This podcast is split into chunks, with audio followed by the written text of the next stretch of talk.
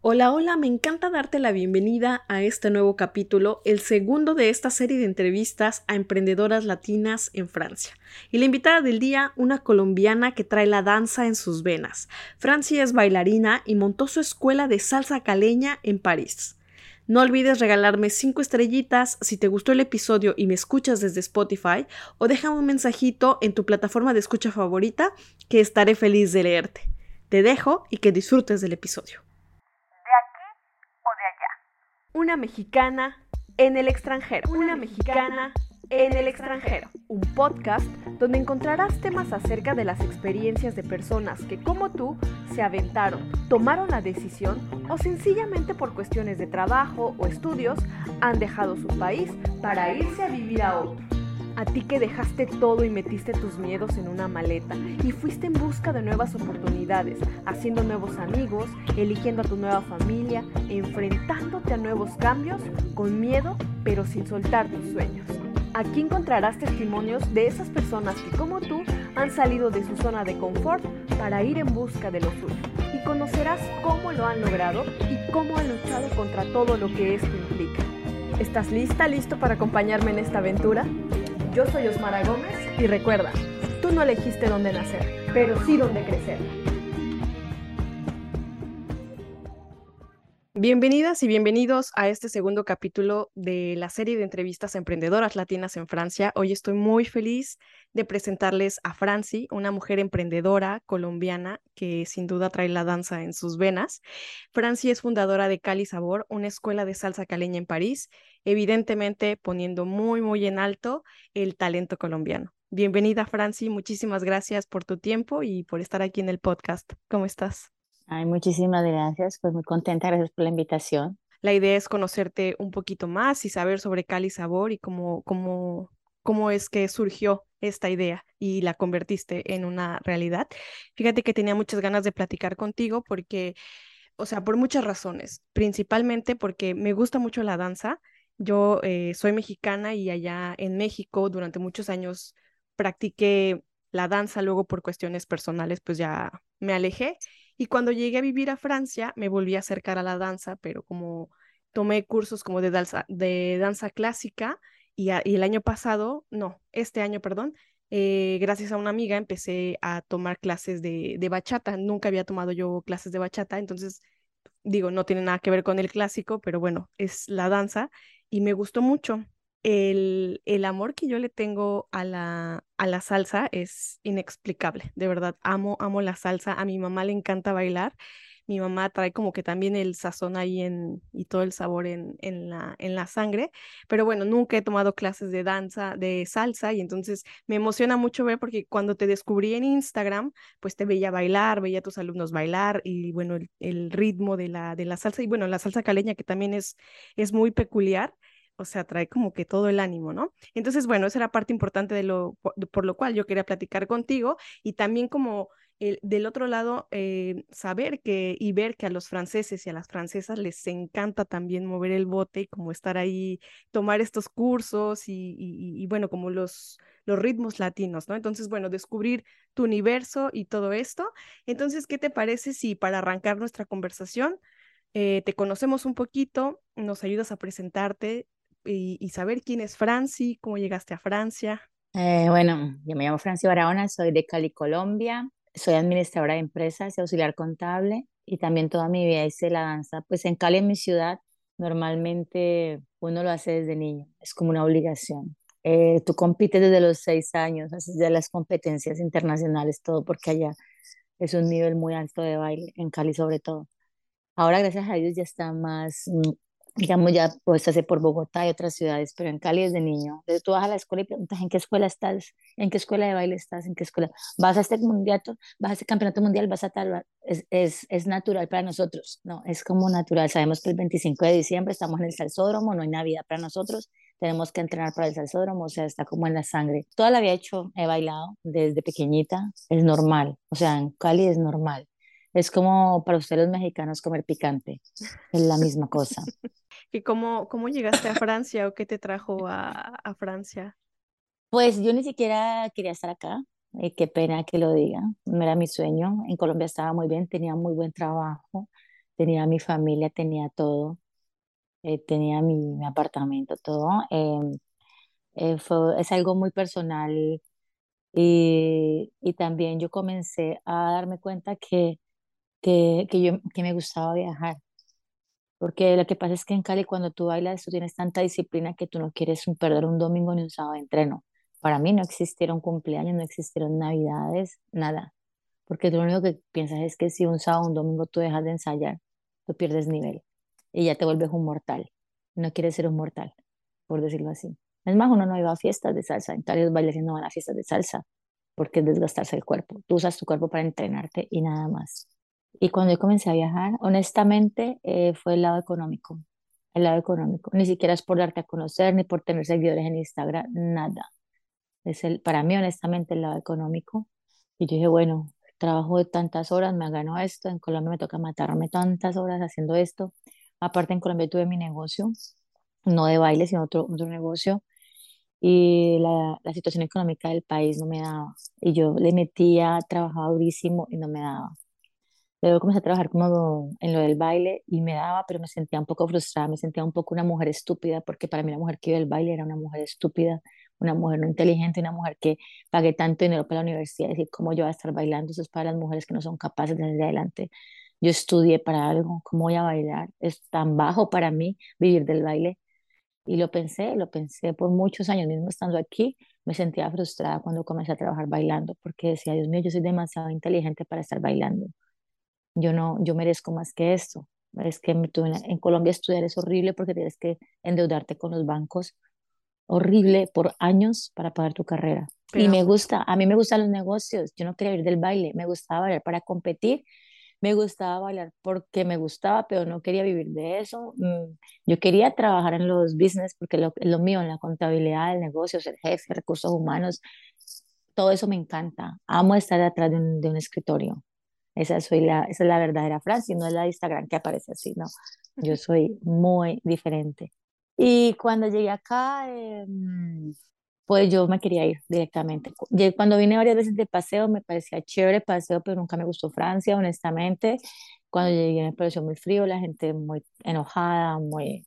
Y yo intentaba hablar mismo con mi francés machucado y me miraban mal porque como si no lo hablara bien, entonces no sirve. Y yo sentí todo eso, sentí, había gente muy bonita conmigo y había gente muy mala conmigo. Yo me quedé por error, por decirlo así, porque nunca fue mi sueño estar acá, a pesar de que tenía ya papeles de Europa. Y dije, algún día me voy, a Estados Unidos, porque siento como que es más, tengo más feeling con Estados Unidos que con Europa. Y un día me vine en una- y eso es triste lo que voy a decir y no lo cojan de ejemplo, porque no está bien. Me vine con, un- con una gira de baile y me quedé, eh, o sea, me, estaba legal, pero me quedé sin ningún plan. Dije, me voy a quedar tres meses porque me sentía incómoda estar en Colombia.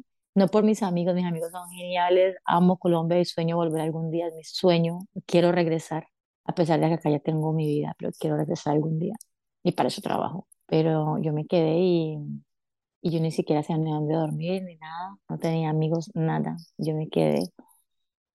Y lo primero que hice fue ubicar a un amigo que vive en Holanda y le dije que por favor, que si él sabía algún trabajo. Y me dijo, sí, un señor en Rotterdam que está dando un trabajo. Me fui allá y, y el señor me explicó cómo era el trabajo, necesitaba una profe de baile y me daba la dormida. Lo que yo noté es que el señor tenía como intenciones de violarme. Entonces yo pasé la primera noche ahí, fue muy duro. Y Ok. yo cerré la puerta y toda la vaina. Al otro día cogí, no sabe, porque yo tenía- el inglés mío es súper malo. Ahora está mejor Y yo logré, me fui muy temprano, cogí mi maleta y cogí un tren, llegué a una estación de tren, me llevó un señor medio explicándole con las manos, y cogí un tren, me regresé a París otra vez, me quedé en la estación del, en la estación del, del tren, ahí como, ¿qué hago? Entonces llamé a mi, a mi amigo que vivía en Colombia de Francia y le dije, ve, ayúdame, ¿qué hago? Y me dijo, no, pues yo conozco un, un amigo que, que no es un amigo, yo he visto un flyer que hay un DJ en París que es latino, llámalo, pregúntale que si de pronto él tiene algo para vos. Y llamé, se llama el DJ Cuco de la Salsa, que puede que es mi padre acá, es un señor, un DJ, un señor, señorón. Y yo le dije, ve, yo soy de Cali, sin conocerlo. Y él, ah, mi hija, ¿cómo le va? Y yo es que yo estoy acá tirada en la Gare de Nord, no sé para dónde ir, no tengo dónde dormir, eh, llorando. Y él me dijo, mija, no me preocupes, venga para mi casa. Yo le dije, ni siquiera sé usar el, el, tre- el, el metro, no sé qué hacer. Me dijo, mija, venga, yo la recojo. Me fue y me recogió, me llevó a su casa. Él dormía en el piso y me daba su cama en un espacio súper chiquitico. Me, yo le dije, tengo tres meses para quedarme, quiero me regreso. Ya dije, me voy, eso aquí es, un- es horrible, la gente es horrible, me voy. Y me dijo, pues mija, yo trabajo todas las noches, usted quiere, venga, ayúdeme a hacer animaciones en la discoteca y yo le doy cualquier cosita. Y yo fui como dos, tres veces a hacer animaciones y dije, no, eso no es lo mío. Yo no puedo, Ujú. no soy de vida nocturna. No soy de vida nocturna. Le dije, no, Cuquito, no puedo, pero igualmente me quedé allí. Luego me presentaron una chica que bailaba samba, ella, una colombiana, y ella me dijo, no, pero yo te ayudo a trabajar en, bailando samba, que acá es lo que hace todo el mundo, bailar samba. Y pagan muy bien, después de que tú tengas unas nalgotas y un cuerpazo ya. Es triste porque ni siquiera tienes que Sí, tener baile, solamente cuerpazo. ok. Entonces yo, bueno, y me dio un trabajo de me acuerdo, un 31 de diciembre y eh, me colocaron un vestido pues mostrando las nalgas. Yo en Colombia jamás había mostrado las nalgas, casi la mitad de los senos afuera. Yo, yo decía, Dios mío, yo en Colombia, las salseras podemos ser sexys, pero nunca se muestra así, nunca, nunca. Muy exuberante. Así, y yo dije, y cuando yo hice las bailarinas en Colombia que hacen samba, se ponen como plumitas en la cola para no mostrar las nalgas. O sea, no se muestra, después de que hicimos Latinoamérica no se muestra. Ujú. Y me dijo, no, sí, acá es normal. Y yo, uy, claro, en, ya llegué a París, el cabaret donde las mujeres muchas veces bailan sin brasier, sin sostén. Y Mm. dije, uy, Dios mío. Y me tocó ese día, el primer día de samba, y estaba muy asustada porque no solamente te- ponerme la ropa tan pequeña y mostrar todas las nalgas, era como, yo decía, mi mamá estaría muy avergonzada de mí. Es lo que yo pensaba. Ojalá no vaya a verme en esto porque a pensar que estoy en la prostitución. Prácticamente yo sentía eso. Me pagaron 150 euros por hacer un baile. Y yo, 150 euros por un baile. Wow. Ahí me Y di cuenta cómo se aparte, ganaba.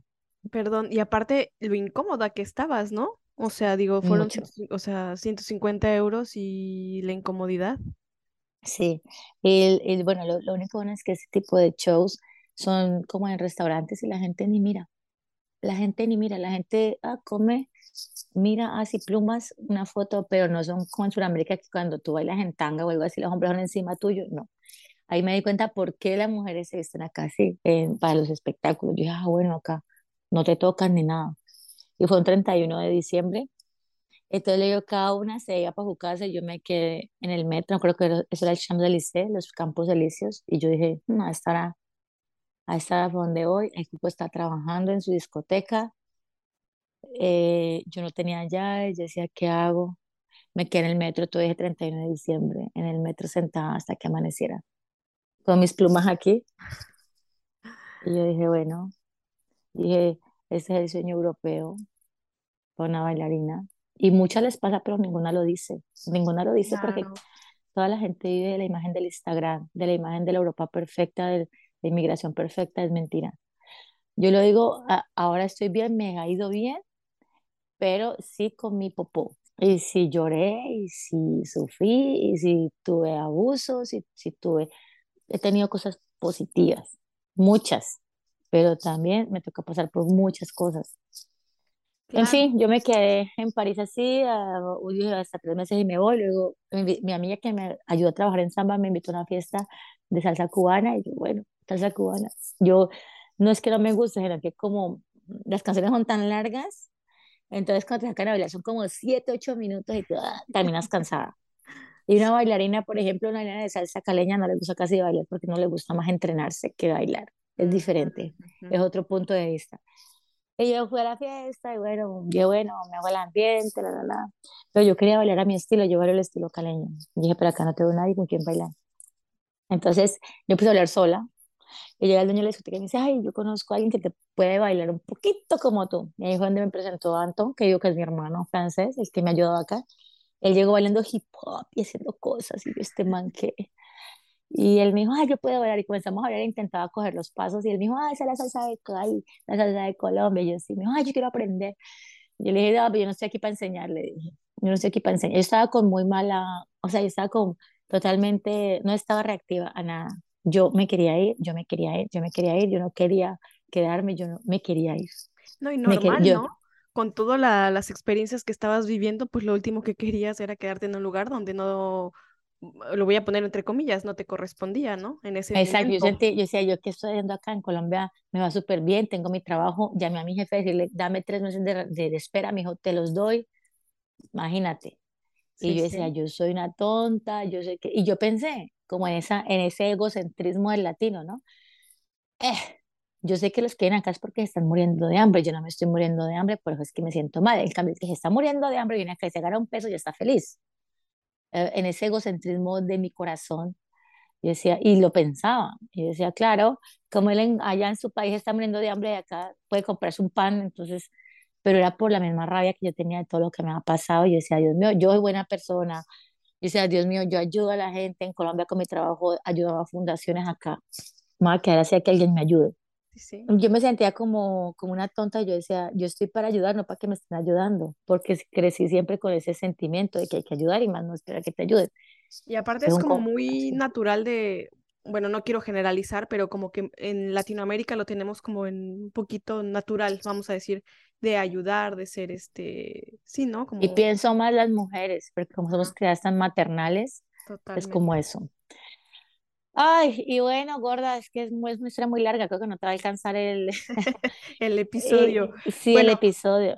¿en qué momento de- decidiste o qué pasó para decir, ok, aquí me quedo? ¿Qué, qué te motivó a quedarte? Que no te voy a romantizar nada, Ok. el dinero, porque no quiero que la gente vea esto y diga, ay, me voy a Europa a ganar dinero porque están los, en los árboles, no. O porque va a encontrar el ruido de ojos azules que me va a amar, no. el dinero, eh, porque pensé en el futuro de mi mamá. En Colombia no hay pensión, en Colombia no hay salud. Eh, yo dije, bueno, si mamá se, se envejece, está pues ya viejita, yo voy a poder responder por ella más rápido desde acá. Y entonces, en un momento que yo me acuerdo, yo me senté, yo estaba sentada en la calle y me puse a llorar y dije, pucha, cambio felicidad por dinero. Y yo me acuerdo tanto que esta dije, cambio felicidad por dinero. Yo sola como una loca, porque acá tú hablas mucho sola. Pues me pasa a mí, porque yo llegué sola sin nadie. Entonces yo era mi propia amiga. Felicidad por dinero. Y, y yo era así, felicidad por dinero. Todo el tiempo hacía esto, felicidad por dinero. Estabilidad para mi familia.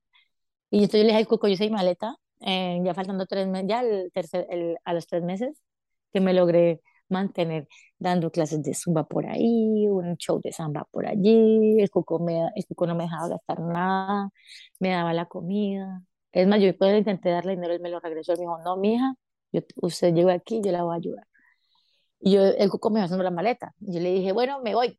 Y él me dijo, yo, calvo, viejo, bruto, ignorante, logré estar aquí en Francia. Usted, campeona, profesional, inteligente, bonita, joven, berraca, independiente, no es capaz. Y yo le dije, ay, Cuco, es que esto es muy duro. Yo le dije, yo no me vine acá por... Yo le dije, si fuera mi sueño quedarme, tal vez yo estaría con más motivación, pero yo me vine porque quería un espacio de mis amigos, un espacio por las cosas que estaba pasando, pero no era porque yo soñaba estar en Europa. Sí, no era como, ah, yo sueño con Europa y estar en la Torre Eiffel con un gorrito y tomarme la foto y que todo el mundo crea que yo soy diva. No, eso no era mi sueño. Y yo fui al aeropuerto, me acuerdo, y me hice la fila y todo. O sea, ya para Y regresarte a... sí, a- ok. sí, sí, sí, yo me voy. Ah, el bus, él se fue, se fue el, el avión. Y yo me senté a llorar como una hora en esa silla. Yo dije, qué bruta, qué bruta, Franci. Cambiaste tu comodidad de Colombia para estar acá, quién sabe haciendo qué. Y yo dije, bueno, igualmente yo pensé, bueno, igualmente siempre va a estar Colombia y yo tengo cómo regresar. Yo voy a luchar un poquito acá. Yo dije, así me toca hasta trabajar haciendo aseos, haciendo lo que sea, honestamente, obvio, no, nada raro. Y voy a intentar, dije, voy a intentar al menos hacerle a mi mamá alguna casa, algo, para yo poderme regresar. Lo que pensamos todos los latinos. Y yo pensaba que yo iba a trabajar como haciendo aseos o cuidando niños, pero este chico que yo conocí, Antón, él me dijo a mí, ¿por qué no haces un workshop, un taller? Yo le dije, porque primero no tengo dinero para pagar una sala, segundo, no tengo nada, no conozco a nadie, ¿quién me va, quién va a venir a un taller de una persona que nadie conoce? Y él me dijo, no, yo, yo, te ayudo en la publicidad, yo te pago la sala. Y yo le dije, yo no me voy a acostar contigo. Eh, yo pensé primero, le quería acostarse conmigo, ya. Me dijo, no, no, no, en serio, porque quiero aprender también y yo quiero, yo quiero, me gusta. Y me dice, aquí en París no, no hay algo así. Y yo, entonces yo con, tenía un amigo italiano en Italia, eh, Joel, eh, que él me dijo, Franci, ven a visitarme. Él se había venido ya antes, pero él se venido por necesidad, la verdad. Es un muchacho muy, muy bueno. Yo me fui a Italia a verlo. Yo sabía que tenía como un tiempito para ir y es barato ir a, Italia. Y me fui a verlo y entonces me dijo, mientras cuando tú regreses, yo voy a organizar todas las publicidades y todos los salones para que des tu clase. Y yo, bueno, yo era muy escéptica. Eh, y cuando volví, eh, sí, él había organizado. Ya tenías todo. Él había organizado un taller, un salón, había gente que llegó y yo, ah, y cuando la gente que ha llegado, nadie venía por la salsa. Todos los que han venido venían era porque querían tener el contacto con la América Latina y era gente que había viajado una época en México, una época en Brasil, una época en Argentina, en Colombia, en Perú. Y venía más que todo era por eso, como por tener el, el contacto con alguien de Sudamérica y pues yo de mi clase, y yo sí, para dar clases, gracias a Dios, soy muy buena, porque tengo, soy muy buena pedagoga. Soy también, entre todas las carreras que estudié, yo estudié licenciatura en, en danza y aparte me gusta dar clases. Y leí las clases así, basiquita, base, base, caleño y la, la gente emocionada. ¿Y ese fue como tu despunte para no. lo que eres ahorita? No, porque yo siempre he sido profesora de Colombia. De, mi primer grupo me lo dieron cuando yo estaba pelada y me dijeron, ese grupo tiene que tener alguna, algún premio, si no, te vas. En Cali es así. O sea, desde, niña te enseñan a ser profesora a las malas. Y está chévere, porque uno dice, ah, todo lo que uno sabe. Fogueando, claro. Te foguean desde muy niño, te tiran a los leones. Y, y, tú coges responsabilidad y mucho carácter. O sea, ellos bailan. Ya herramientas, ¿no? Ya traías bases bien sentadas. Sí, y aparte que en Colombia yo trabajé en un hostal, que trabaja solo con extranjeros, y, y, pues yo daba las clases de salsa también el fin de semana, porque me gustaba hacer dinero, aparte de mi trabajo. Yo siempre una mujer que toda mi vida he trabajado. Y pues eso me sirvió haber trabajado en ese hostal, porque yo, yo aprendí que el europeo no aprende como el latino. Es totalmente diferente, es otra pedagogía, pero sí aprende muy rápido. Fíjate que ahorita que, que hablas de eso, a mí me, me digo, bueno, tú obviamente eres la, la, experta aquí en el tema, pero yo nada más de verlos, te digo, obviamente no tiene nada que ver, yo estuve en clases de bachata, ¿no? Pero veo que a lo mejor nosotros, como latinos, o bueno, a las personas que ya traen en la sangre la, la danza, como que se nos facilita el, o sea, como que el ritmo, ¿no? Y a lo mejor, no sé, eso hablo yo por mi experiencia en México, que nunca tomé clases de, de ningún tipo de salsa, pero siento que los franceses tienen como que toda la técnica bien montada, como que son bien disciplinados y se meten, a lo mejor el ritmo, no sé, tú me dirás, pero siento que el ritmo a lo mejor no es tan tan como, como tú, por ejemplo, pero ellos son bien disciplinados y son como que la técnica y un, dos, tres y le dan y ahí están, ¿no? Es por eso que los asiáticos, europeos, nos llevan años luz a los latinos por la disciplina. Nosotros llegamos a una clase, yo soy latino, yo bailo. Das por el, profesor llega a explicar algo técnicamente y el latino se queda así. Así habla el idioma. Porque se bloquea porque se fue madre. Yo no sé eso, o sea que no soy latino. El, a mí en mi caso tengo franceses que bailan mejor que latinos. ¿Por qué? Porque ellos dicen, yo no sé bailar, entonces tengo que ensayar y aprender más. Y se exigen más y si tú ves, eh, las, hay muchos campeones mundiales son europeos y es un wow. Sí, la forma en la, que, en la que se mueven y todo. Y los mejores bachateros son europeos, por ejemplo. Y uno dice, Dios. Y es por eso mismo, porque a mí me pasa mucho en mis clases que llega un debutante. Yo soy, me manda el mensaje, hola, mira, yo soy latino, una nacionalidad. Yo ya sé bailar, solo quiero aprender las vueltas. Siempre escriben lo mismo. ¿A qué clase puedo venir? Yo les digo, a la que tú quieras. Yo tengo de intermediario, avanzado, debutante, y todos llegan al avanzado. Llegan al avanzado y no se saben un solo paso. Entonces ahí es donde uno... Desciendes eso me a la pasó tierra. a mí. Cuando yo fui campeona en Colombia del Salsa Open en 2000, 2008, yo soy la campeona de Colombia. Y me fui al Congreso de Puerto Rico porque ya tenía que competir. Yo llegué, la campeona de Colombia, la campeona de Colombia. Cuando llegué a Puerto Rico, todo el mundo bailando, este, yo bailaba salsa en línea también, y salsa caleña, y un poquito de cubana. todo el mundo bailaba salsa en línea en on, on two, es otro estilo. Yo, yo, yo, a la gente le decía, pero están sordos, no, no van al ritmo. De todo el congreso, yo era la única que no sabía bailar salsa on two. ahí me di cuenta que me faltaba estudiar y abrir más mi cabeza. Y los campeones y todo, on tú bailando, y yo decía, Dios mío, yo no sé nada de la vida. Así que hay que ser muy humilde, hay que abrir la cabeza. Y eso es lo que pasa entre los latinos y los europeos.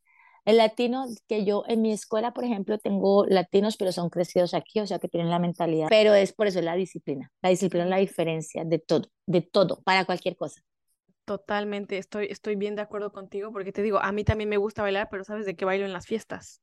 Entonces, cuando, por ejemplo, también ahí donde estudié bachata, eh, de, de pronto me metía yo a las clases de salsa cubana, creo que es, pero igual, o sea, la verdad es que yo iba a las debutante, pero, o sea, yo tenía que estar menos dos, ¿sabes? Porque de verdad yo no, yo no, no podía seguir el paso, o sea, sentía el ritmo y a lo mejor me sacaban a bailar y podía yo seguir, pero no me digas, digo, obviamente sé que necesita práctica y disciplina y demás, porque cuando ya me empezaban a, hacer el paso y que para allá y, hablar de técnica, yo ya estaba, me hablaban en ruso.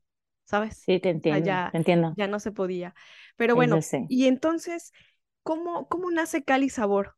Pues bueno, después de que, de que Anton eh, me ayudó a hacer ese stage y toda la gente decía, hay otro stage, al final hicimos tres stages. En el momento que hicimos los tres stages, los mismos alumnos me decían, quédate, quédate y, te ayudamos, eh, pagamos el año, Anton me dijo, yo te doy un cuarto de que mi casa está vacío, tienes que limpiarlo porque está totalmente abandonado y totalmente sucio y lleva años deshabitado. Y era verdad. era verdad, yo era tan deprimente. Eh, y yo dije, pues voy a intentar tres meses más, dije, y imagino me voy. Y comencé y di clases, la gente comenzó a llegar, la gente me comenzó a apoyar, los franceses, los franceses son los que me apoyaron a mí. Y yo las clases, era muy chévere, pero yo quería bailar, porque yo toda mi vida he bailado y o sea, acá me quedé sin bailar. Y bailar no es ir a bailar salsa a las fiestas, no, eso no es bailar. Bailar es entrenarme, que me rompa las rodillas, que me, como yo digo, espérate, te muestro, que me saque, no sé si lo ves ahí, te pongo la luz. Ay, Dios mío, sí. Que me saque morados. Eso es entre. Eso, eso para mí son los entrenos. Para eh, los que, bueno, nada más rapidísimo, porque obviamente este podcast nada más es audio, pero mm. me está enseñando su rodilla y tiene un moretón de todo el tamaño de la rodilla. Parezco un dálmata. Sí, está gigante. Entonces, para mí eso me apasiona, porque en Cali somos unos guerreros, en Cali nos encanta, tristemente, pero es verdad, nos gusta romper las rodillas, que, hay un pie, se me, se me levanta una uña, me la amarro y sigo ensayando. Entonces, esa no es, es nuestra pasión en Cali, darlo todo por el todo, como decimos. Y yo quería eso, yo quería el maltrato. Es que esos son los bailarines, ¿no? O sea, eso es, mm. o sea, la disciplina de la danza, a lo mejor se va a escuchar pero, muy Pero, pero ¿sabes que es triste? Es triste porque en París eh, hay muchísimos bailarines y como el nivel de shows es tan bajo, o sea, te pagan por hacer como bollito arriba, bollito. Entonces, el bailarín que ha aprendido toda su vida en la ópera y todo eso, rebajarse a eso es muy triste. Pero bueno, es que lo pagan. Mientras que en Sudamérica tú ves espectáculos increíbles y en Sudamérica no pagan ese hermoso trabajo. Y llega el bailarín acá y tiene que olvidarse todo lo que aprendió y hacer dos, tres, mm. cuatro pasos básicos y ya, y te pagan por eso, porque eres bonita o bonito, porque bailas bien sin camisa, o mm. porque tienes nalgas grandes o senos grandes, o porque tienes el tamaño que ellos desean pero casi yo no, mismo en Disney, que es tan lindo, y tú ves los bailarines de un nivel altísimo y hacen cosas como, mm, como levantar los brazos, y tú dices, wow, toda la formación que tienen ellos para hacer eso. Pero es que igual, desafortunadamente, también siento que es como un, una área mal pagada. Y por eso es como, bueno, pues si me toca sonreír, levantar las manos y me pagan más, pues ya lo hago. Entonces, aquí hay muchos que se quedan en la mediocridad. Mm. Y yo decía, yo, yo intenté meterme en grupos de baile, pero amor, es que yo me sentía, en los grupos ni siquiera sudaban cuando ensayaban. y yo acostumbraba que yo hasta salía con las medias rotas o la licra rota en Cali. Ah, ¿sabes? Me, y llegar aquí, y así la pestaña me la pegaba y la pestaña quedaba pegada. Y yo decía, a mí me tienen que caer las pestañas en el ensayo. Es que para las personas que nos están escuchando, quiero, quiero decirles que de verdad les voy a dejar toda la información en el capítulo, en donde quiera que estén escuchando esto, pero de verdad necesitan ir a seguir a, a, a Francia y a, Cali Sabor, porque como dice, o sea, es que no es, no se está inventando nada ni está hablando de más, o sea, de verdad, y eso que yo no los he visto en persona ni he ido a una de sus competencias, porque cabe destacar que también van a competencias, pero es de verdad, es este, de Francia. exactamente, que ahorita quiero que me platiques también de eso, o sea, bailan, o sea, entrenan y ahí en la calle Exactamente, sí, o sea, se ve todo y entonces es real todo lo que estás diciendo, o sea, es de verdad poner alma, corazón, todo ahí y no nada y tripas. más. y tripas, y no nada más como yo que bailo en los bautizos. Bueno, ahorita ya ni bailo porque aquí ya, ya ves que en los bautizos ni en las bodas bailan, pero, pero bueno, sí, o sea, es, es muy interesante y es súper bonito. Y obviamente, si te encanta la danza, te va a encantar ver Cali Sabor y, y a Franci bailando. Gracias. No, y te lo digo de todo corazón, de verdad, no te conozco, pero, o sea, no te conozco en persona, nunca habíamos platicado ni nada, pero es de verdad, o sea, es que todo el sabor que le pones, o sea, yo soy tu fan número uno, de verdad. Yo le pague, vecina. de verdad que sí es, es súper bonito. Pero bueno, y entonces ya empezaste a crear poco a poco yo quería bailar, yo quería bailar, yo quería bailar, pero quería bailar yo, yo, Francis Barana, quería bailar, entonces yo dije, pucha, ¿cómo le hago? Entonces yo dije, no puedo pagar salas porque las salas que tenía arrendadas era para los alumnos que estaban pagando eh, para eso. Y yo dije, nadie es capaz y nadie se va a meter a bailar conmigo. Entonces, ¿yo qué hice? Yo escribía a muchos bailarines y comencé a conocer en París. Oye, armó un grupo de salsa caleña, no sé qué, no sé qué. Y todos esos hermosos bailarines, la mayoría me contestaban, ¿cuánto me vas a pagar por ensayo? Y yo le decía, te voy a enseñar salsa caleña, armemos un grupo y vendemos el show. Ay, no, es que no me gusta porque me daño el cuerpo, no me gusta porque yo no quiero sudar, no y yo, uy, eso yo dije, Dios mío, estoy en el país de los princesos y las princesas. Eso me desmotivó, entonces yo me ensayó sola y me fui a las calles a bailar sola como una loca. Y luego mi amiga, la que me enseñó, la que me dio trabajo de samba, me dijo, pues yo bailo contigo llama Laura. Si Laura estás escuchando esto, tú eres la primera calizabrosa de este mundo. Y nos, nos íbamos a hablar a las calles, entrenábamos en los pasillos donde nos diera, si hacía frío, los tapábamos hasta aquí con chaquetas enseñábamos las dos. Yo le enseñaba pasos y eso bailábamos, bailábamos. Y hubo gente que veía las dos locas bailando, entonces yo quiero también. Entonces se metían, se metían, se metían. Y ya comencé a tener un grupo de gente que, que eran berracos, que decían, uy, yo quiero aprender a hacer eso, hágale, yo me meto.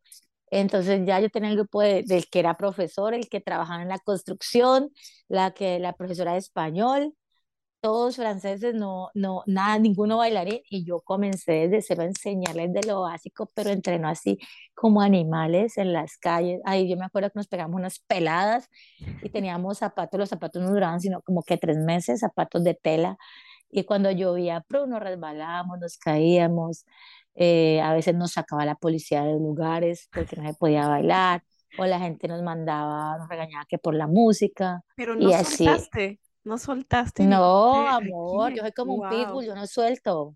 Un pitbull cuando muerde, yo no suelto. Y, y la gente pues acá está acostumbrada a ver el bailarín de Instagram que pone la foto así con el disfraz.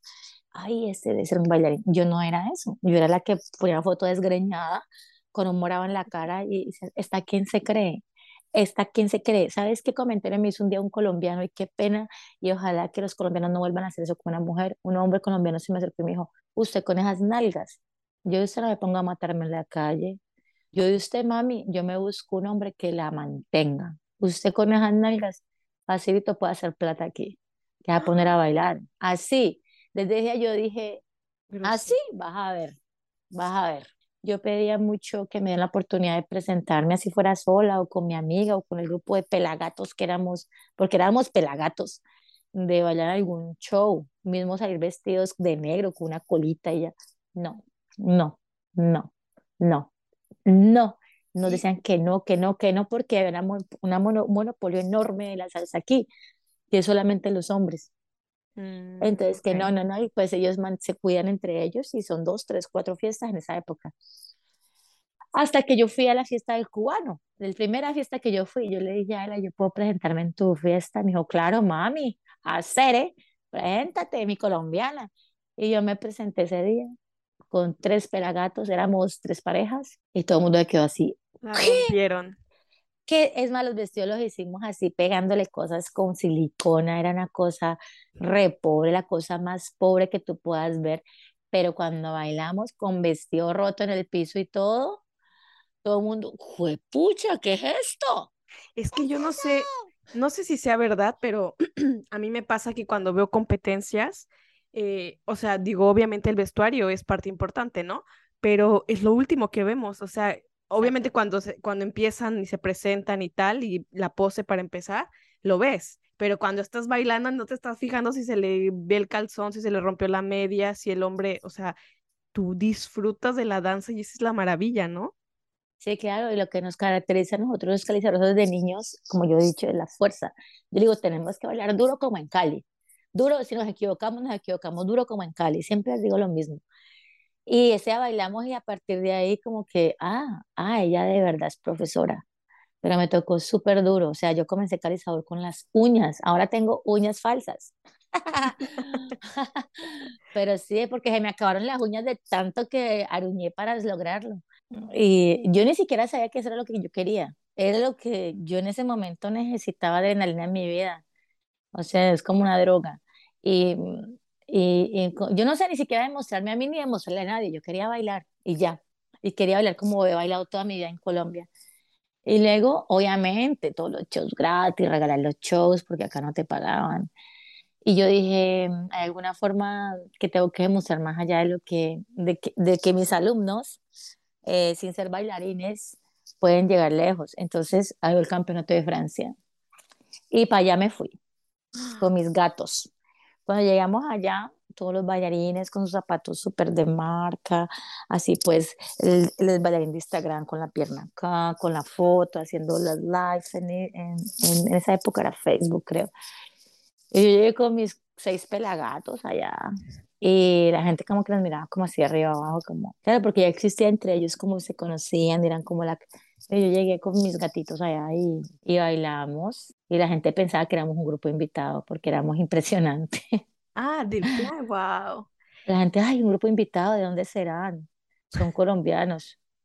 Y dije, no, no estamos compitiendo y somos de París y somos franceses. Yo la única colombiana soy yo y un profesor, Ronald. Eh, me acuerdo que ese día estaba él, sí, Ronald. Y el resto no. No, no, Francia, sí. Y ganamos, sobradísimo ganamos. Wow. A, a, partir de allí ya como que la gente, ah, existe una profesora, una escuela por ahí que se llama Calizador, que baila una salsa caleña que es bien fea, bien atacada y no es limpia. Los comentarios, nunca, cuando tú comienzas a crear algo, siempre vas a tener, siempre, por Dios y a Jesucristo, lo crucificaron entonces siempre, siempre, y, y, más cuando eres mujer, el camino es mucho más duro. Así que no, así es Europa, así sea el país que sea, la mujer siempre va a ser menos pagada, menos valorada, lo único es que, bueno, tienes unas puchecotas y unas nalgotas, ay, qué bonita, nada más. Mm. Y, y, bueno, y así comenzó, y luego ya la gente comenzó, yo metía cuánta competencia había, competencia de hip hop y otros ritmos, yo, otros ritmos, ya, me metía yo ahí a bailar salsa caleña. Y así fuiste creando tu, tu el grupo. Okay. Y entonces en ese momento, cuando el grupo ya comenzó, el grupo de personas, como yo digo, los anónimos, los, los nadies, cuando los nadies comenzó a crecer, ahí sí los bailarines que yo llamaba para que me ayudaran al principio me decían, oye, si necesitas un bailarín, me llamas. Los que me pedían.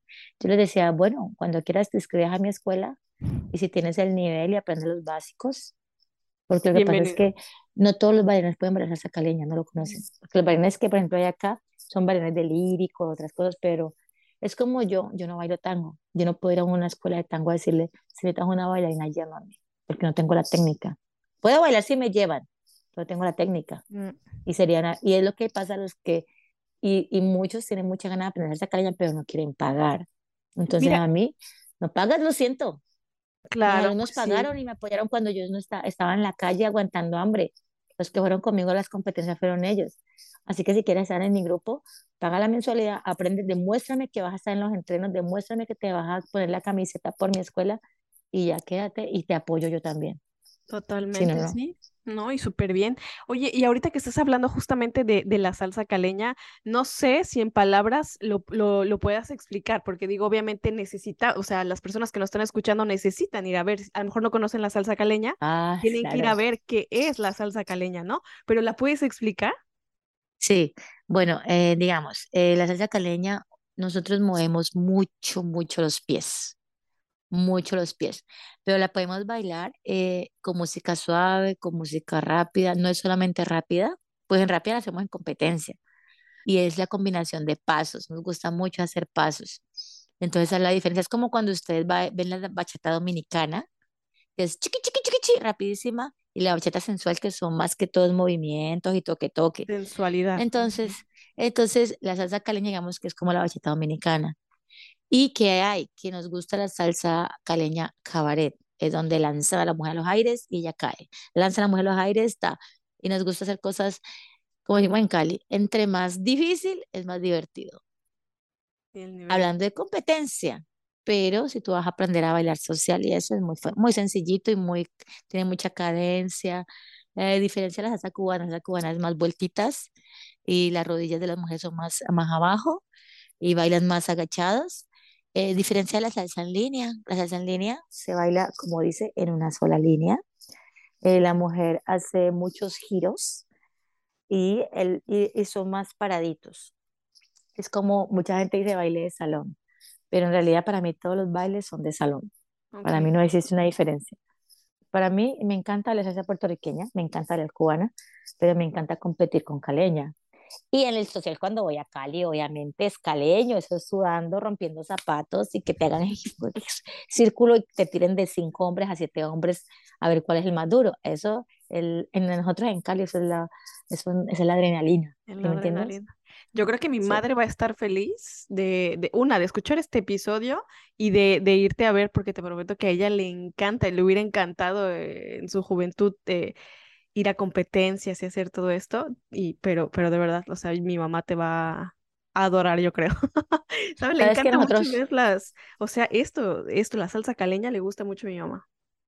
sabes que nosotros nos encanta muchísimo, muchísimo. em, eh, en Cali miramos muchos videos de quebradita, muchísimos. Para guiarnos para hacer car- las cargadas, las, las Ah, tiradas, las alzadas.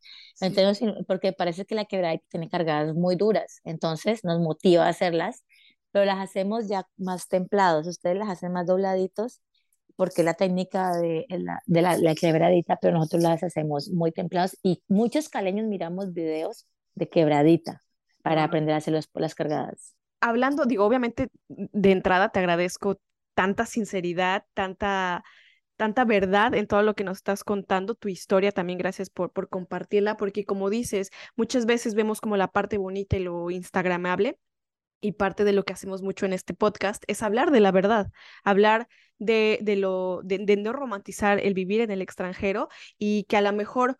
eh, como, como tú compartiste, no, fu- no fue tu objetivo principal quedarte en Francia ni abrir una escuela, todo se te fue dando y tú lo fuiste construyendo también, porque obviamente muchas veces dicen, enfócate y va a llegar. No, a ver, espérame. O sea, si no trabajo, si no salgo y me rompo el lomo, nada va a suceder, ¿cierto? Entonces, muchas gracias por esto y de verdad súper admirable todo, todo lo que estás haciendo, porque obviamente nosotros vemos como la punta del iceberg, ¿no? O sea, yo que te sigo en Instagram, yo digo, wow, o sea, la mujer poderosa, pero no, ahorita que me estás contando, conozco otra parte de, de ti y digo, increíble, o sea, si te admiro, bueno, ahorita mi admiración y de verdad te prometo que hasta se me pone la piel chinita porque me encanta conocer estas historias y saber de, de, de dónde vienes y todo lo que has construido, ¿no? Ahorita hablabas de competencias, de que, de que ganaron y siguen ahí. Acabo de ver que hace poquito también se, se, se fueron a, a competir, ¿no? Entonces es maravilloso y como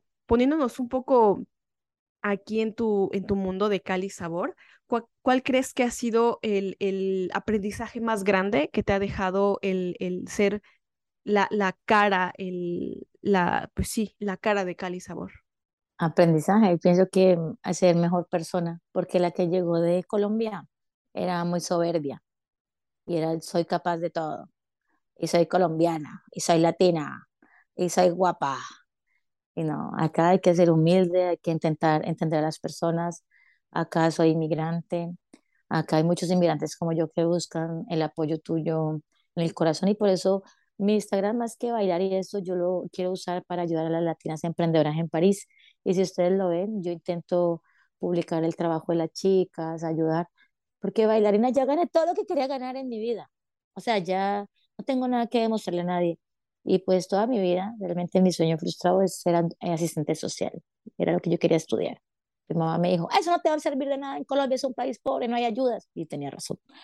Entonces no estudié eso.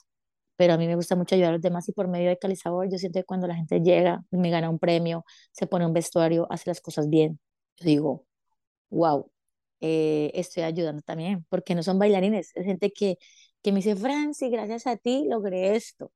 También es una forma, pues para mí de ser asistente social, pero espero pues hacer eso más grande, poder realmente algún día tener fundaciones, ayudar a la gente. Eso me gusta más porque vivir por la plata tampoco es bonito. Por eso estaba tan deprimida, creo que sufrí de depresión acá, estuve tratada y todo. Y pienso que es porque una de las razones de mi vida es que yo quiero ayudar, porque me nace, yo quiero ayudar. Y porque fui una niña muy pobre, fui una niña de favela, fui una niña con mucha escasez y yo quiero ayudar. Es lo que yo sueño, tener fundaciones. Creo que eso será posible. Y es como, como ese aprendizaje también que dices, ¿no? Que te deja Cali sabor. Y, y entonces, por ejemplo, hablando de, de, de, emprendimiento, ¿a qué reto te enfrentaste? ¿Qué fue lo más duro que te enfrentaste como emprendedora? A que creyeran en mí. Mismo, muchos amigos en Cali no creían en mí. Decían, no, ¿hasta qué se fue a hacer por allá? Mismo, yo sé que mismo familia mía no creía en mí. Si están escuchando eso, tal vez les va a doler, pero yo sé que no creen en mí dirán, no, ella ya se consiguió un marido y ya no la mantienen. Yo sé que como mi mamá siempre me decía, mi mamá en su humildad, cuando yo era niña le decía, mamá, yo soy bonita, mamá me decía, no, tú no eres bonita, tú eres graciosa e inteligente. Siempre me dijo eso. Nunca me dijo que era bonita. Y yo decía, mi mamá tan mala. Al final yo entendí que lo que ella quería era que formarme un carácter, eh, enfrentar la vida. ¿Sí me entiendes? Y, y yo pienso que, que esa es la vida, hombre. Hombre, ¿qué puedo decir? Guerrear, todo el mundo te va a decir que no. Todo el mundo te va a decir, tú, ahorita que tú haces estas entrevistas, la gente dice, está loca que se cree influencer haciendo entrevistas. ¿Y qué importa que te digan eso? Que te valga y media, no cogí la palabra. Igual si te gusta vos, hacelo. Si vos decís mañana quiero ser porrista, mami, o ya sea porrista y sea de su papá o de su mamá, hágalo, reina. Yo, Dios mío, la edad que tengo, yo sigo compitiendo con los vestidos hermosos que me pongo, me importa cinco, sí, me, pues, sí estoy contenta. El 31 cumplo años, me voy disfrazada a Disney y me importa cinco. No, porque la vida es una sola. Tienes toda la razón. Aparte, ¿sabes qué, qué he aprendido como en este camino? De, como dices, igual tampoco es que sea que gane yo los millones haciendo esto o ya sea yo la influencer número uno, para nada, pero es más el, aspecto em, emocional y lo que, lo que tiene para mí, una, conocer gente maravillosa, porque de verdad a lo largo de estos capítulos mm, he podido conocer a gente como tú, ¿sabes? Entonces, eso, eso a mí me llena de mucha ilusión y creo que cuando haces las cosas con, con el corazón, con el alma y que hay algo, como, como tú lo estás haciendo, o sea, y lo compartiste ahorita, ¿no? O sea, más allá, evidentemente, lo económico, porque pues en esta vida pues la moneda es el, la, forma en la que podemos subsistir, ¿cierto? O sea, todo lo que quieras hacer en esta vida en este eh, dinero, sí o no. Pero yendo un poquito más lejos, haciendo las cosas con pasión, con amor, mira dónde llegas, ¿no? Entonces, claro, como dices, pues la opinión de los demás, que nos valga, porque al final uno está haciendo lo que, lo que tanto quiere y los que están hablando, pues lo único que están haciendo es hablar. Sí, la gente que, que critica para mí o la gente que siempre, porque también vas a encontrar en tu camino, tú te lo aconsejo, no sé cuántos años tengas, vas a encontrar gente, amigos o amigas que tal vez te quieren y van a ser un poquito duros contigo, como, ay, sí queriendo lo que haces, pero, ay, es chévere lo que haces, ay, pero de una forma muy bonita te van a decir que estás haciendo popó. Entonces, eso lo que yo he aprendido porque he estado como con siete psicólogos, es que mm, es que Amor, la gente que siempre te quiere echar mm, cosas malas es porque tienen tantos problemas personales internos y tantas frustraciones que no saben cómo sacar ese odio. ¿Y uno qué hace? Yo, ah, que te vaya bien. A mí si alguien me hace algo malo, yo, yo me acuesto y digo, Dios mío, ayúdame a perdonar a tal persona, ayúdame a perdonar. Y a veces repito hasta diez veces. Y siempre en la mañana me despierto y digo, Dios mío, ayúdame hoy a ser mejor persona.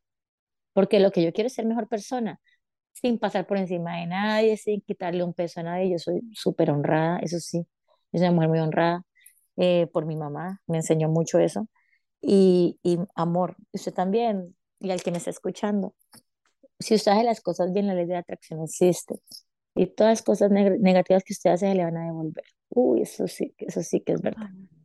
Y fíjate que hay algo que comparto también mucho aquí en el, en el episodio y que apenas platiqué con, con otra chica emprendedora, que somos el resultado como de las personas con la, de las cinco personas con las que nos juntamos, ¿no? Normalmente, digo, obviamente pueden haber más, pero ¿qué tan importante ha sido para ti rodearte de gente que te sume y, y que apoye? O sea, digo, tanto tu proyecto como tus sueños, tus ideas. Es duro porque a veces la gente que te rodea eh, a veces no es real. A me ha pasado mucho que conseguí muchas amistades que eran por interés y yo no tengo dinero, pero era como porque ella me puede dar esto, que puedo tomar de ella, cosas así. Entonces pienso que mm, las verdaderas amistades son muy poquitas y están unas en Colombia que todavía nos hablamos, mi mejor amiga Elena Ríos, que siempre yo esté pobre, gorda, calva, siempre me va a hablar igual, siempre me va a querer. Y segundo, mi novio. Mi novio, que es, va a ser mi futuro esposo, que él es tan bonita, pero él es un ángel. Yo digo, eso es un ángel que mi Dios me mandó. Él todos los días me aconseja, todos los días me habla, y, y yo me doy cuenta de las cosas y él me las dice muy bonito. Y yo pienso que al estar con él es que eso me ha ayudado. Es más, yo cuando lo conocí, yo siento que, que yo aprendí a ser como más tranquila, eh, a ser más importaculista, porque antes era tan sentimental, cualquier cosa me hacía llorar, me tomaba todo a pecho. Mm. Al final dijo, ¿y por qué si yo estoy haciendo las cosas bien y yo soy buena persona?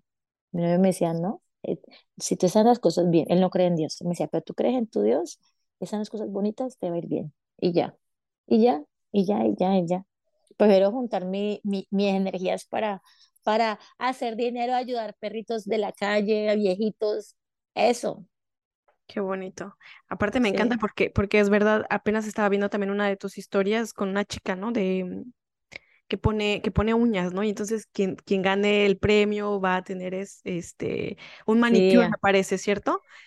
Eh, sí, voy a subir un post hoy en Instagram para mi cumpleaños. Hay tres emprendedoras latinas en París que me van a dar tres regalos. Son un bolsito, unas muñecas eh, personalizadas, que también voy a contar la historia de esa chica, que es algo increíble, una mujer, una guerrera.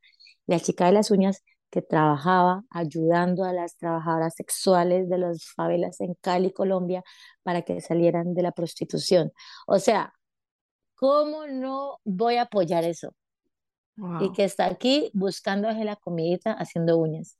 Y eso es lo que yo quiero. En un futuro, Dios quiera, quiero ser como esos, no quiero ser una gran influencer porque yo no me siento influencer, pero quiero ser esas personas que pueden ayudar y si hay alguien que me pueda colaborar para ayudar, obvio que lo voy a hacer, con gusto.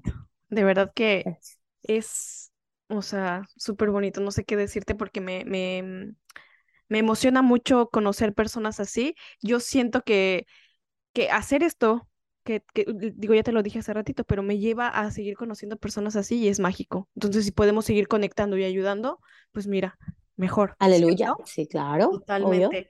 Y bueno, ya casi como para terminar, ¿qué, qué le agradecerías a la Franci que decidió embarcarse en esta aventura y decir, órale, sí podemos, sí lo vamos a lograr, no sé qué vayamos a hacer, no sé a dónde vamos, pero agárrate levanta tus cositas y vamos a darle para adelante.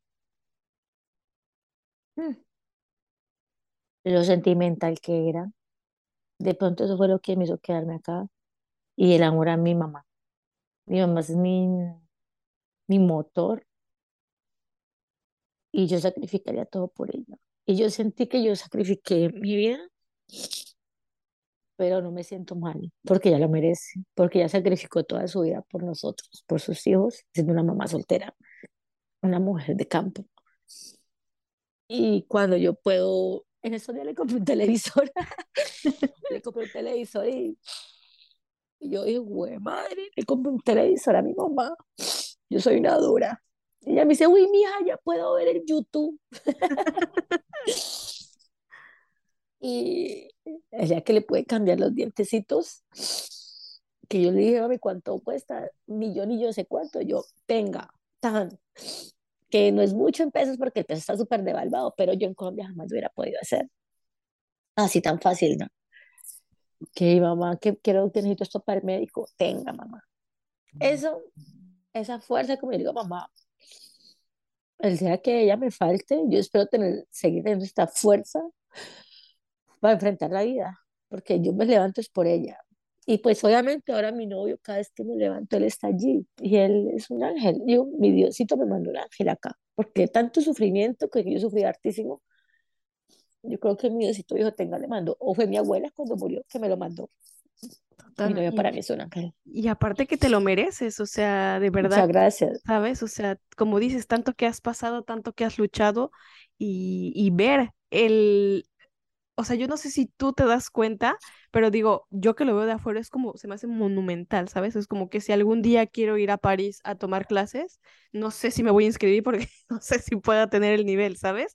Es como, wow, wow, wow, wow. Así que muchísimas gracias por, por, por, esas, por esas bonitas palabras. Digo, mi intención no era, no era que te pusieras así, pero me encanta, me encanta porque fluye y quiere decir, o sea, sabes como que hablas con el corazón y eso a mí me llena, me llena mucho y te lo agradezco. Y una última pregunta con respecto a, tu proyecto y al emprendimiento.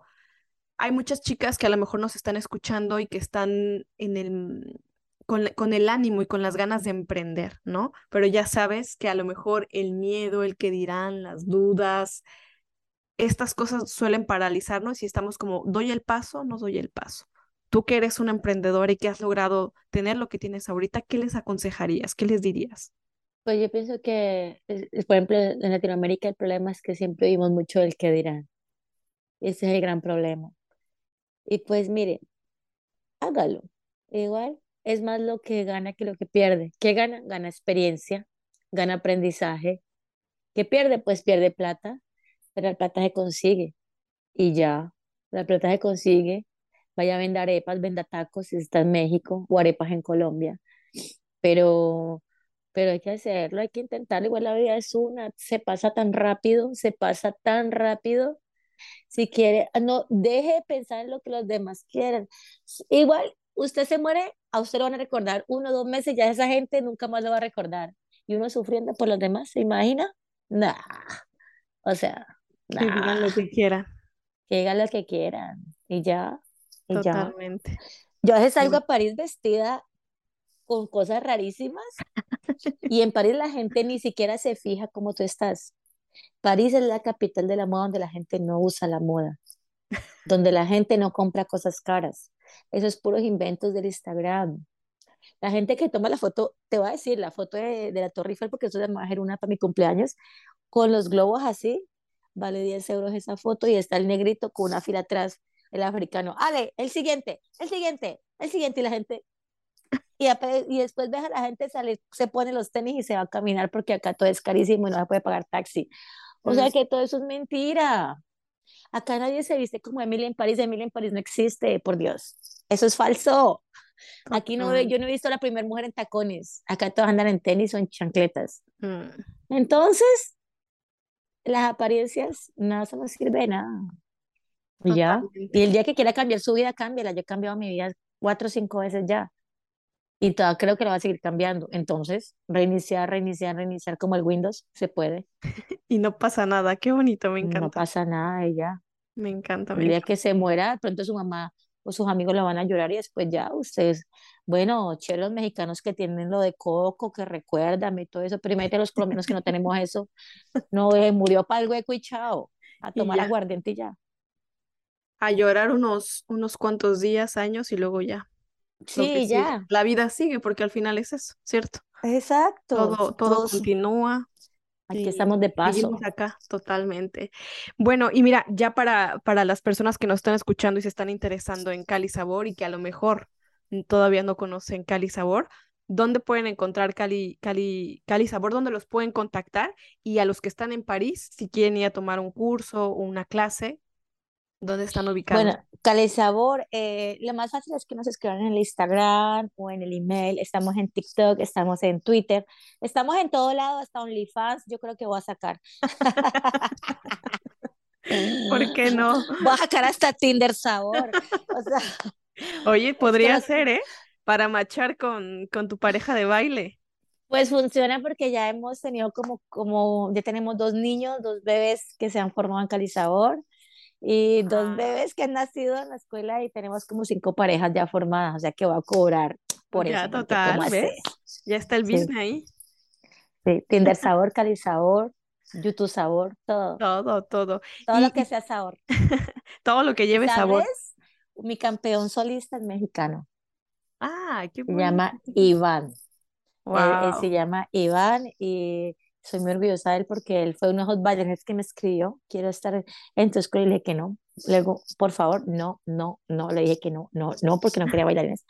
Al final fue tan insistente que lo acepté y le dio con esa humildad decirme yo quiero aprender salsa caleña, a pesar de que era un gran bailarín de líneas y todo eso. Él aprendió, muy humilde, compitiendo con nosotros. Es un, es un profesor que la gente quiere mucho en mi escuela. Y me quedó campeón del, de campeonato de Francia no le dieron el título, o sea, en la foto y con todo el trofeo que primero, no le dieron el título porque no tenía el pasaporte francés, aunque él tiene sus documentos franceses, pero como tiene el pasaporte, los franceses dijeron que no podía, pero igual todo el mundo lo reconoce como el campeón y fue a Marle, si tu play, ay Marle, y, y él fue a, a, competir al Eurozone en México, estuvo en la negra este fin de semana, o sea, un orgullo para nosotros los colombianos, digo que es el mexicano más colombiano que hay en París, es él, y el más chingón, y lo amo. Qué bonito. Deberías entrevistarlo un día, por cierto. Oye, y para la gente que, que está en París y le gustaría conocer, eh, ¿pueden ir a, a, la, a donde están ubicados? Sí, lo que pasa es que tenemos diferentes eh, lugares. Ah, ok. Entonces, es, entonces tendrías que entrar a www.calizador.fr y mirar eh, cuál dirección te queda más cerca, porque acá la gente es donde le quede más cerca. Totalmente, sí. acá, no es, acá no es como en nuestros países que, yo voy donde caiga. No, acá donde la gente le quede más cerca. La comodidad. Ok, entonces que, que, te contacten por, ya sea por el mail o que entren directamente a tu página web y, y vean la, la ubicación más, más. En mi Instagram yo contesto directo, yo contesto todos mis mensajes de Instagram, los contesto. Mismo hasta si me escriben cualquier boba, yo contesto. Ahí estás bien disponible, cierto. Eso sí lo confirmo porque yo también te escribí por Instagram y bien linda, de volada me contestaste y dijiste, órale, sí, vamos con todo. Claro. Pues muchísimas gracias por, por tanta sinceridad, por, por dejarnos conocer Cali Sabor, por dejarnos conocerte también a ti.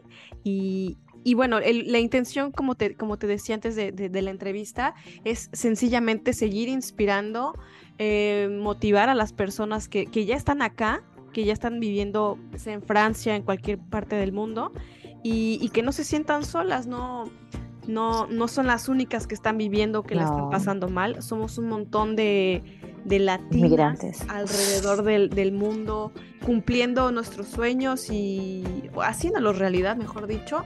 Pero, pero bueno, esa es como, como la idea y ojalá también que hay mujeres que están emprendiendo también ahora en, en el extranjero, pues que tu historia las inspire y las motive, ¿no? Porque a lo mejor no va a ser fácil y no es nada fácil evidentemente, pero de que se puede cuando hay amor y pasión y el corazón sobre todo, ahí está. Pues bueno, Franci, te agradezco de todo corazón. Eh, gracias por tu tiempo, gracias por estar aquí en el podcast y ojalá que podamos seguir en, en contacto y si un día voy a París, prometo ir a tomar un, una clasecilla por allá. ¿Vale? Te esperamos. Muchas gracias y gracias por tu trabajo que haces. Lo valoro mucho y cuenta conmigo cuando lo necesites. Mil gracias. Hasta la próxima. Adiós.